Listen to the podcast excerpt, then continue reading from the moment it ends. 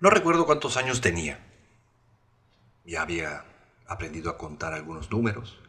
Mi abuelo ya había fallecido, así que calculo que tendría unos seis o siete años.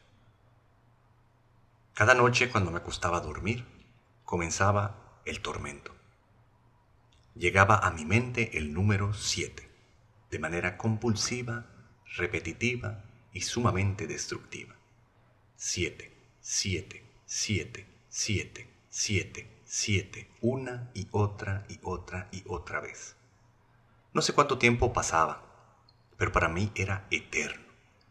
Una lucha constante por querer callar esa voz que compulsivamente repetía el número siete, siete, siete. Creí que me estaba volviendo loco y yo solo era un niño. Lo comenté con mis padres, me llevaron a hacer estudios, no recuerdo qué habrá pasado. Pero sé que a partir de ese momento comencé a tratar de controlar la mente, de entenderla, de ser dueño de mis propios pensamientos. Pasaron los años y esa misma tarea continuaba. Llegué a libros como El método Silva para el control mental y un montón de otros libros que buscaban poder conquistar a la mente. Nada funcionó. La mente hizo lo que quiso. Aprendió lo que quiso. Desaprendió lo que quiso. Pero siempre compulsiva, repetitiva y destructivamente. La lucha solo me trajo mucho sufrimiento, pero entre todo, una acción positiva. Meterle al camino espiritual. Hoy, la mente no es mi mente. Yo soy Carlos Cervera. Este es tu podcast espiritual de cabecera Caída Libre, capítulo 18. Bienvenidos.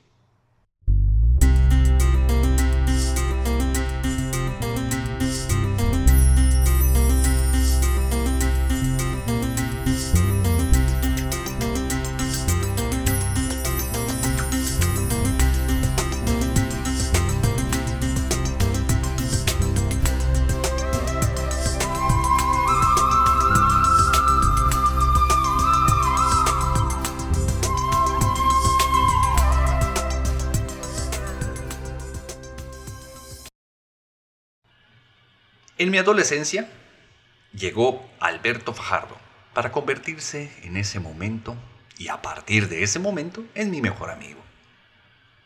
Como ambos andábamos buscando, pues, quiénes éramos, hacíamos las cosas de manera muy compulsiva. No le echábamos mucho pensamiento a nuestro actuar. Simplemente tratábamos de ser quienes queríamos ser en ese momento. Cuando mi padre nos veía juntos, siempre nos decía, son un par de idiotas. Y se reía. Aunque esta palabra tiene una connotación negativa, yo sentía cierto placer, sentía algún tipo de gusto cuando se me identificaba como idiota. Mucho era porque me sentía diferente a los demás. Pero hoy también entiendo de que ser idiota es la clave de la felicidad. De hecho, últimamente he estado creyendo que solo los idiotas alcanzan la iluminación. El despertar es ser un completo idiota. Y no me malinterpreten, créanme que ser un idiota es una solución buenísima para poder acabar con el sufrimiento. Mi maestro dice, la mente no es tu mente. ¿Y a qué se refiere con esto? Todos hemos estado en la situación en que de repente el pensamiento se vuelve tan pesado, tan compulsivo, que nos tira pura mala onda y nos trae un montón de sufrimiento. Incluso cuando más activa está la mente, es cuando más desconectados nos sentimos de la propia vida. Así que hacemos todo lo posible por tratar de frenarla, tratar de cambiarla, tratar de modificarla y convertirla en otro tipo de pensamientos. Utilizamos todo lo que está en nuestras manos, todos nuestros recursos. Y sin embargo, siempre terminamos perdiendo. La mente siempre termina controlándonos, raptándonos, secuestrándonos y llevándonos por donde le da la chingada gana. y si volteamos a ver a nuestras vidas, podemos ver que la constante es esta. La mente siempre ha hecho lo que se le ha pegado la gana. Esto sucede porque dentro de mí no hay algo que esté generando pensamientos. Mi maestro Silvia Gabán dice que los pensamientos, todos, se encuentran en algo llamado la pensamentósfera. Es como una capa de energía que cubre la Tierra, así como la atmósfera, en la cual se encuentran todos los pensamientos que se han tenido por todos los hombres que han existido. Estos pensamientos son atraídos dependiendo de mi nivel de conciencia. Entran por eh, Bindu y salen por Brumadia. Pero en el Inter, todo el contenido de mi cerebro, estoy hablando de las experiencias del pasado, es decir, la memoria, tratando de darle sentido a estos pensamientos que están entrando libremente, o no tan libre,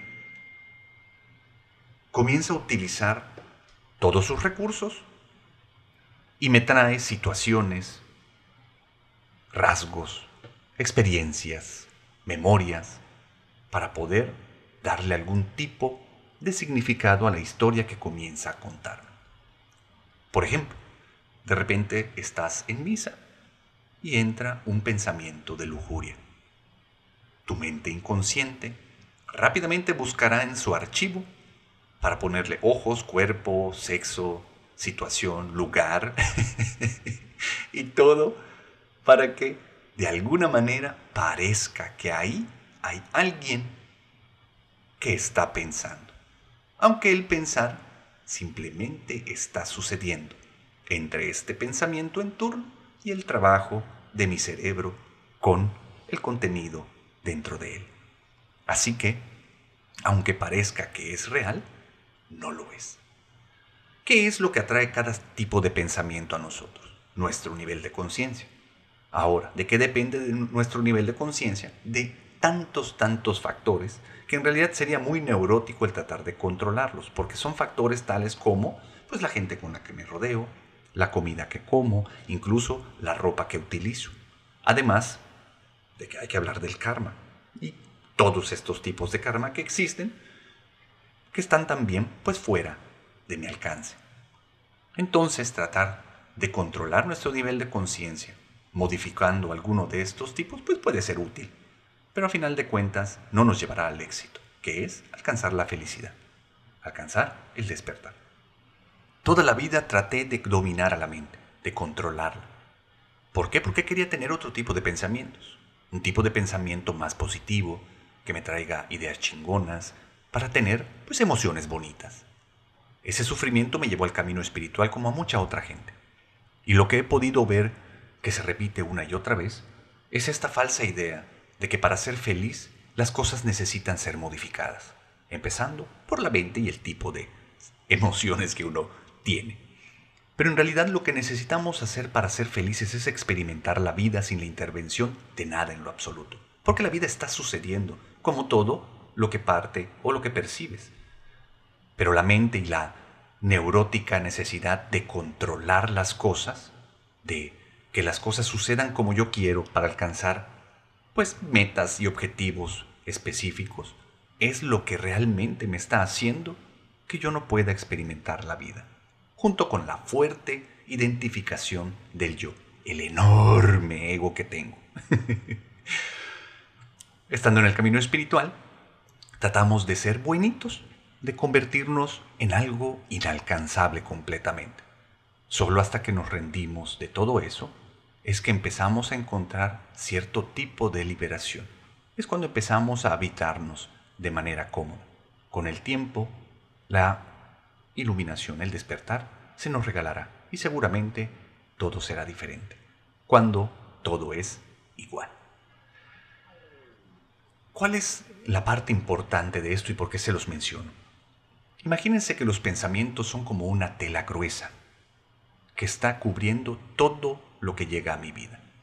Entonces soy incapaz de poder percibir realmente eso que está ahí debajo, porque la tela gruesa no me permite ver, no me permite sentir, oler, experimentar lo que está llegando.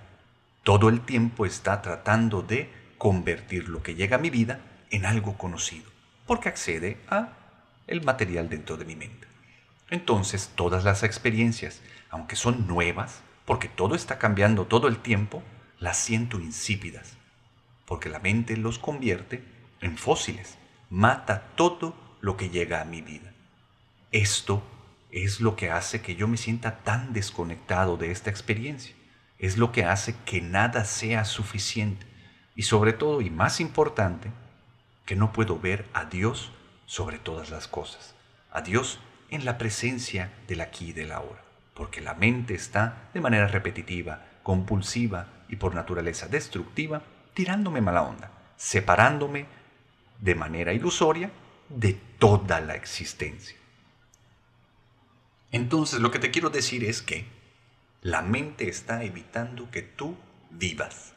Lo que has estado teniendo a partir de tu nacimiento ha sido simplemente una existencia.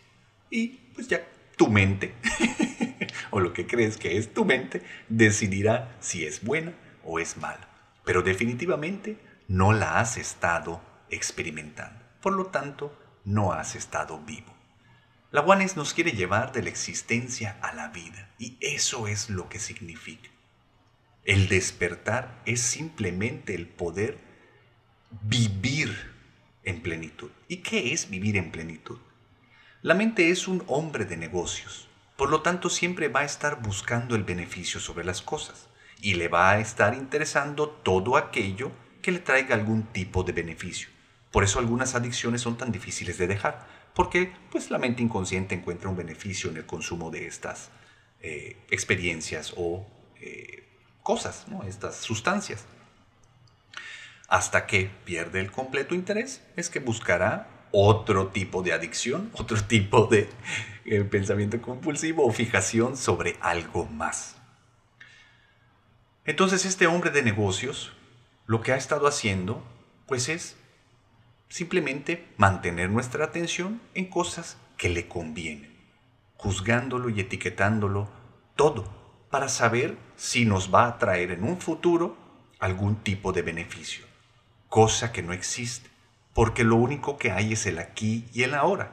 Y mientras nosotros estamos siendo víctimas de este hombre de negocios, el aquí y el ahora está sucediendo. Nada más que quien no está ahí eres tú, sino tu secuestrador que es la mente. Vivir de manera libre, de manera completa, en donde la dicha no tiene causa, en donde el amor es incondicional, donde la compasión es infinita, porque no necesita motivos. Pero para que eso suceda, este empresario, esta mente que busca siempre un motivo para hacer algo, tiene que ser despedido, tiene que irse. Nosotros no podemos lograr esto, porque estamos tan identificados con la mente, que la misma idea de callar a la mente, ¿de dónde creen que está viniendo? ¿Quién creen que está diciendo esto mismo? Precisamente la mente. Es tan audaz, es tan brillante, ¿no? Para ese sentido, que siempre encuentra maneras sutiles de colarse entre las líneas de pensamiento y ponernos metas que a final de cuentas terminan eh, manteniéndonos en esa prisión. Mi maestro dice que nosotros necesitamos de salir de la prisión de la mente. El problema es que somos un barrote de esta cárcel. Entonces prácticamente es imposible salir. Por eso cuando nosotros queremos tener otro tipo de experiencias, ¿no? Voy a cerrar ciclo y me rapo. y me voy a otro país y empiezo otra relación, empiezo cualquier otra chingadera. Realmente lo que estoy haciendo es que reacomodo los muebles dentro de mi prisión. Hoy voy a cambiar y entonces cambio el cuadro de la pared A a la pared B. Muevo el sofá de la esquina R a la esquina Z. A final de cuentas estoy tratando de cambiar algo con los mismos recursos que poseo. La verdadera libertad es darte cuenta de que no puedes escapar de esa cárcel. Simplemente aceptando esa realidad, entonces la puerta se abrirá. Y aunque la puerta se abra, tal vez ni siquiera sea necesario que salgas de ella, porque te vas a dar cuenta de que tal vez nunca estuviste ahí dentro. Para aterrizar un poquito más esta idea. La mente no es tu mente. No has podido controlarla ningún segundo de tu vida. Los pensamientos son antiguos y simplemente llegan a este recipiente vacío.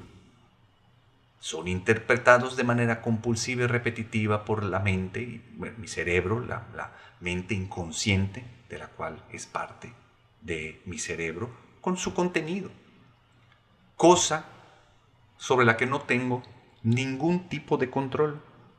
Entonces, ¿cuál es el objetivo de querer continuar reafirmando esta relación?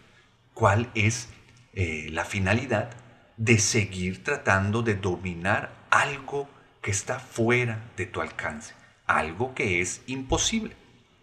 Lo que necesitamos hacer, como dice el divino avatar, es desidentificarnos con la mente, darnos cuenta de esa naturaleza que tiene y la incapacidad que tenemos por controlarla y simplemente separarnos como algo aparte.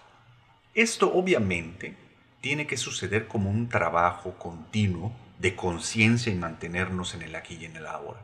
Cuando esta línea de pensamientos comienza a llegar, darnos cuenta de que esa es la naturaleza de que continuarán llegando, pero de que no tienen nada que ver con la vida, de que no tienen nada que ver con la realidad, sino simplemente es otra de las acciones que tiene mi cuerpo y el vivir, el habitar en este plano. Si de, alguna manera logro interiorizar esta verdad, entonces no importa si me está tirando mierda o me está tirando dulces la mente. Siguen siendo falsos y no tienen nada que ver con la experiencia de estar en el aquí y en el ahora. Obviamente se dice muy fácil el separarnos de la mente, pero te invito a que comiences con la simple observación. Date cuenta de cómo estos pensamientos están llegando a ti. Y Eckhart Tolle en su libro eh, El aquí y el ahora, el poder del aquí y el ahora, pone un ejercicio maravilloso que para muchas personas ha sido muy efectivo. Y es así. Imagínate que eres un gato afuera de una ratonera, es decir, de una madriguera de ratones. Y estás esperando a que el ratón salga. El ratón es un pensamiento. Tú eres el gato. Entonces, mantente en el estado de vigilia como el gato y trata de ver cuál es el pensamiento siguiente. Por momentos los pensamientos dejan de fluir. Esto, pues, es bonito, pero no es muy práctico para vivirlo al día a día, porque hay cosas que hacer. Entonces, en lo que nos regalan el despertar y la iluminación, lo que podemos hacer es simplemente observar todos los pensamientos como lo que son, nubes que viajan por el cielo. Simplemente pensamientos, ni buenos ni malos, solo pensamientos. Y completamente ajenos a la realidad y a mi ser. Entonces, permítelos que circulen con libertad, sin importar qué tipo de pensamientos son, si son violentos, si son eh, cachondos, si son bonitos. Tú simplemente obsérvalos. Es como ir al cine. Cuando te sientas a ver una película, no importa cuál es el género de la película, tú te sientes en la seguridad de tu butaca y la escena y la situación y las historias están sucediendo. Tal vez te rías, tal vez lloras, tal vez te pongas tenso, pero en el fondo sabes que simplemente es una película. Desidentificarte con la mente en el primer paso es precisamente sentarte en tu butaca en el cine y sentarte a disfrutar de la película mientras comes tus palomitas y tomas tu refresco. Lo que hacemos actualmente con la mente y con la vida Imagínense qué ridículo.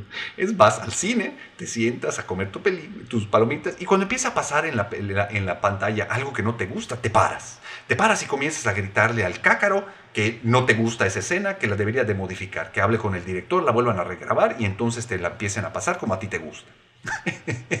es inútil y sumamente ridículo. Así nos pasamos la vida entera, tratando de dirigir una película de la cual solo nos toca ver de la cual solo nos toca disfrutar. Por lo tanto, la película no es disfrutable.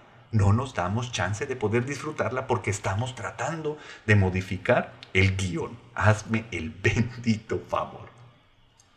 En el Sutra de la Liberación, Sri Bhagavan nos dice, Manaso Bandad Vimuktihi, ¿Qué quiere decir, la iluminación es la liberación de la mente. Una mente libre, como es, que dice y que hace lo que se le pega la gana, pero yo de lejitos observándola. Es como cuando tenemos un sobrino complicado, ya saben, es que está en la edad de que quiere que toda la atención de la familia esté sobre él y empieza a hacer pues todo lo que está en sus manos para poder llamar la atención. Eso. Observa a tu mente como ese niño travieso que solo está pidiendo tu atención. Obsérvala pero no te involucres con lo que está haciendo. No intentes modificar lo que está haciendo, porque lo que va a pasar es que se va a poner más y más y más rebelde. Cuando simplemente la observas, sale todo el contenido y el flujo se empieza a regular. Entonces los pensamientos que entran y salen empiezan a tener otro tipo de frecuencia. Mi conciencia, en lugar de estar en estado de conflicto, comienza a entrar en estado de unidad. Por lo tanto, empiezo a vibrar más alto. Por lo tanto, otro tipo de pensamientos comenzarán a suceder. Así que la situación, la situación, así que la solución perfecta para poder ser felices es la iluminación, es el despertar. Despertar a la realidad de que la mente no es tu mente. Pídele a tu divinidad esta realidad pídele la liberación de la mente. No para cambiar los pensamientos, no para modificar el tipo de pensamientos que se tienen, no para cambiar la realidad, sino simplemente para darte cuenta de que la mente no eres tú. Así que entonces, básicamente, mis queridos y lastimados amigos, la solución es volvernos unos idiotas. Hay que volvernos unos idiotas, todos. Vamos a dejar de identificarnos con todo nuestro pasado, con todo lo que hay como memoria y que ratifica la ilusión del yo. El decir es que a mí me pasó tal situación, es que yo tengo tal herida, es que fulanito me hizo tal cosa, ¿no? O me quieren hacer, me puede pasar. Porque la, la vida continúa sucediendo en el aquí y en el ahora. Y esta está llegando a ti. Y en el Inter no la estás experimentando. Está pasando, pasar hace la vida, como dicen aquí en Yucatán. Vayan a Tetecala, Morelos, al curso de tres días, viaje hacia el despertar. Es una chulada y les voy a contar mi experiencia. Creo que ya se las conté en otro podcast, pero me vale. porque estoy emocionado ya que mañana emprendo otro viaje hacia Morelos para tomar otro retiro. Y los voy a tomar cuantas veces sea posible, porque qué bruto es poder experimentar como realidad que la mente no es tu mente. Después de un proceso muy profundo, muy poderoso el último día del curso, la DASA nos pidió que nos levantáramos y que camináramos para ver si había sucedido algo con la mente y con nosotros. Pude ver cómo el cuerpo se levantó y los ojos veían. Y solo por el hecho de ver, empecé a sentir una compasión sin causa. Y no es que yo sentía compasión, es que lo único que había ahí era compasión. Comencé a caminar, comencé a caminar hacia el jardín pasé sobre un arreate de piedras. Por primera vez experimenté caminar sobre piedras. Después experimenté caminar sobre césped. Regresé de nuevo hacia la plataforma de concreto. Me acerqué hacia la jarra de té, me serví un poco de té y cuando comencé a tomar el té, me di cuenta de que no había ningún pensamiento, de que la mente estaba callada. Por primera vez experimenté beber. Mi conciencia se expandió en ese instante y sentí como soy parte de la única conciencia que existe y que es Dios que soy parte de todo lo que es. A partir de ese momento me he dado cuenta cómo todo es sumamente sagrado y está vivo, porque yo soy sagrado y estoy vivo.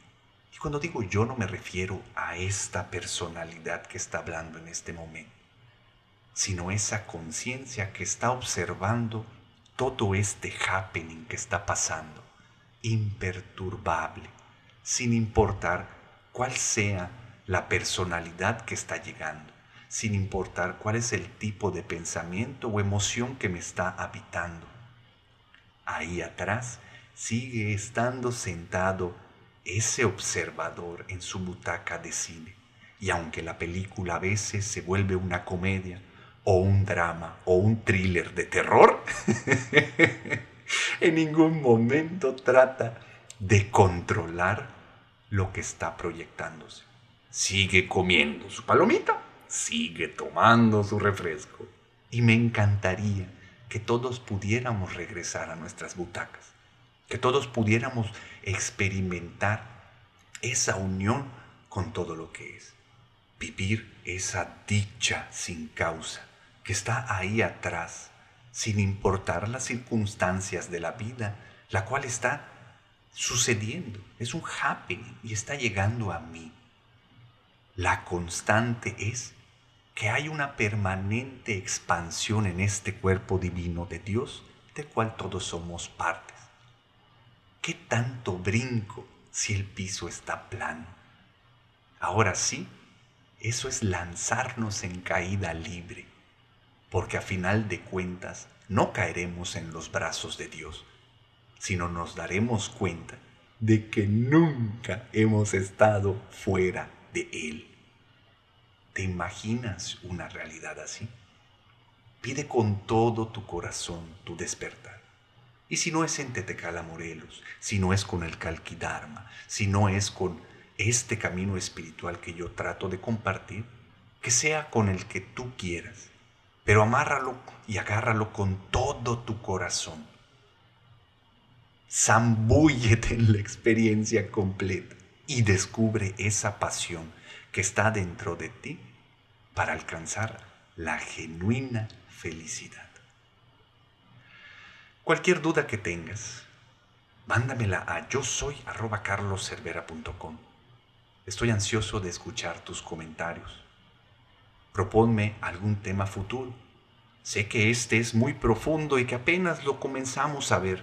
Tal vez le dediquemos otro podcast. Pero lo que es seguro es que esta semana comienzo algo nuevo. Ya les contaré en el próximo programa. Muchas gracias a todos. Nos vemos muy pronto. Bye. Este podcast está patrocinado por Sericalqui y el señor Enrique Puerto Palomo. Gracias por escucharlo, vuelve a escucharlo y compártelo con todo el mundo. Nos vemos muy pronto. Compra mis libros e invierte en arte. Si puedes patrocinarme en Patreon, te lo agradecería mucho. Si no, pues no.